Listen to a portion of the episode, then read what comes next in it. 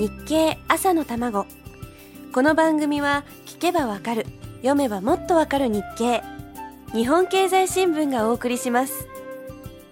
おはようございます。林さやかです。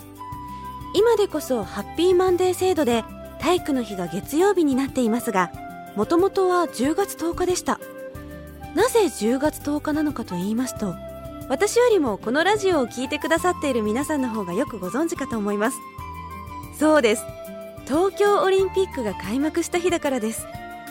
戦後日本が復興したことを世界に宣言した東京オリンピックの開催。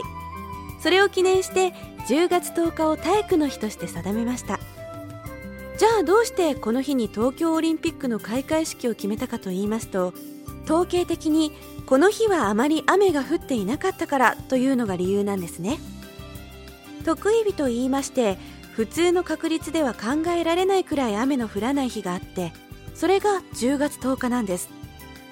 確かにせっかくのオリンピック開会式を雨で台無しにしたくないですから日取りを決める方も必死です。北京オリンピックの時はもし開会式当日に北京近くに来そうな前線があったら降雨剤を使って前線が北京に近づく前に雨を降らしてしまうという計画がありました。東京オリンピックが行われたのは1964年。45年前にはさすがにそんなことは考えられなかったでしょうから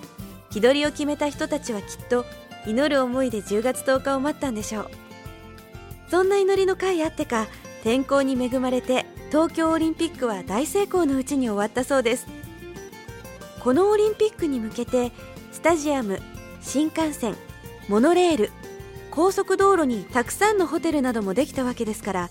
経済効果で考えたらとんでもない金額になりますね。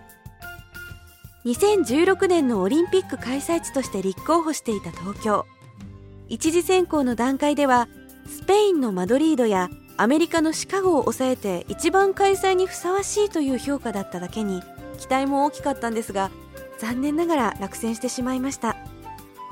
各立候補地の市民がオリンピック開催を支持しているかどうかを IOC が調査した結果というのが9月28日の日経にありました。支持している人が85%もあったスペインのマドリードに比べ東京は55%それ以外の治安の面や通信インフラが整備されている点などは非常に高い評価だったそうです。ちょっと話が横道にずれてしまいましたが何が言いたいかと言いますと太陽オリンピックの成果も太陽の力で点火します。開会式に一番見たいのは太陽の姿です。そしてこれからの経済を動かしていくのもきっと太陽です。というわけで今週のテーマは太陽。続きはまた明日のこの時間です。